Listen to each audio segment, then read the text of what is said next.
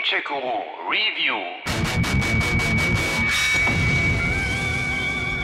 I have missed you so much since you left the castle. Ja, die Onimusha-Serie war schon eine ganze Weile komplett von der Bildfläche verschwunden. 2001 war Onimusha Warlords als erster Teil für die PS2 erschienen. 2006 gab es dann mit Onimusha Dawn of Dreams schon die vierte und letzte Folge. Ist das lange her? Jetzt, 18 Jahre nach dem Release der Erstausgabe, gräbt Capcom selbige wieder aus und steckt sie in ein frisches HD-Gewand. Warum auch nicht?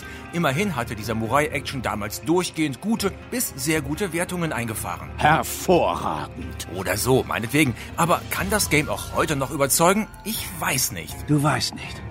Schön. Vergiss es. Nix da, das schauen wir uns natürlich an. Die Story ist noch die alte. Der Samurai Samanosuke Samanosuke, it's really you. Na, sagte ich doch gerade. Also, eben dieser Samanosuke wird in der Zeit des feudalen Japans von seiner Cousine, Prinzessin Yuki, zur Burg Inabayama gerufen, weil dort Monster aufgetaucht und Menschen verschwunden sind. I knew that you would come to save me. Moment, Monster und eine hilflose, am Ende auch noch entführte Prinzessin?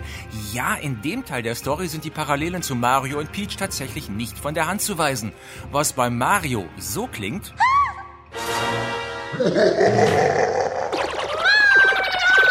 hört sich dann bei Onimusha so an. Ja, schon krass, aber mehr Parallelen gibt es dann doch nicht. Ah, wie schade. Für unseren wackeren Samurai ist die Sache klar. I will destroy all of those monsters and save the princess. Da aber schon der erste Versuch ziemlich jämmerlich in die Hose geht, spendieren ein paar gute Dämonen aus Mitleid ein nettes Goodie. Ein Handschuh mit eingebautem Seelensauger und Spezialattacken. Die so eingesammelten Seelen der besiegten Monster können dann in Waffen-Upgrades und weitere Spezialattacken umgesetzt werden. Echt praktisch. With your current power, you are not capable of destroying demons. We will give you our powers. So geht es dann anfangs nur mit dem Samurai-Schwert, später auch mit anderen Waffen durch das dunkle Gemäuer.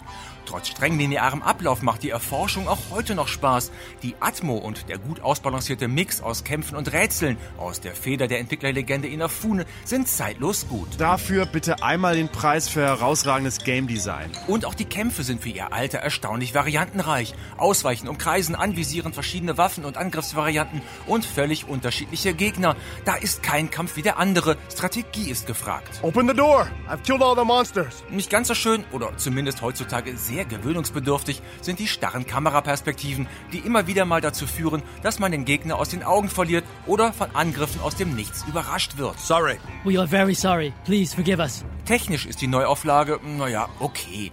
Die Figuren wurden komplett überarbeitet, die vorgerenderten Hintergründe sehen auch heute noch ganz manierlich aus. Trotzdem sieht man der Grafik ihr Alter an. Alles wirkt ein wenig grob und schlecht ausgeleuchtet, aber damit kann man leben. Ich schätze, damit komme ich klar.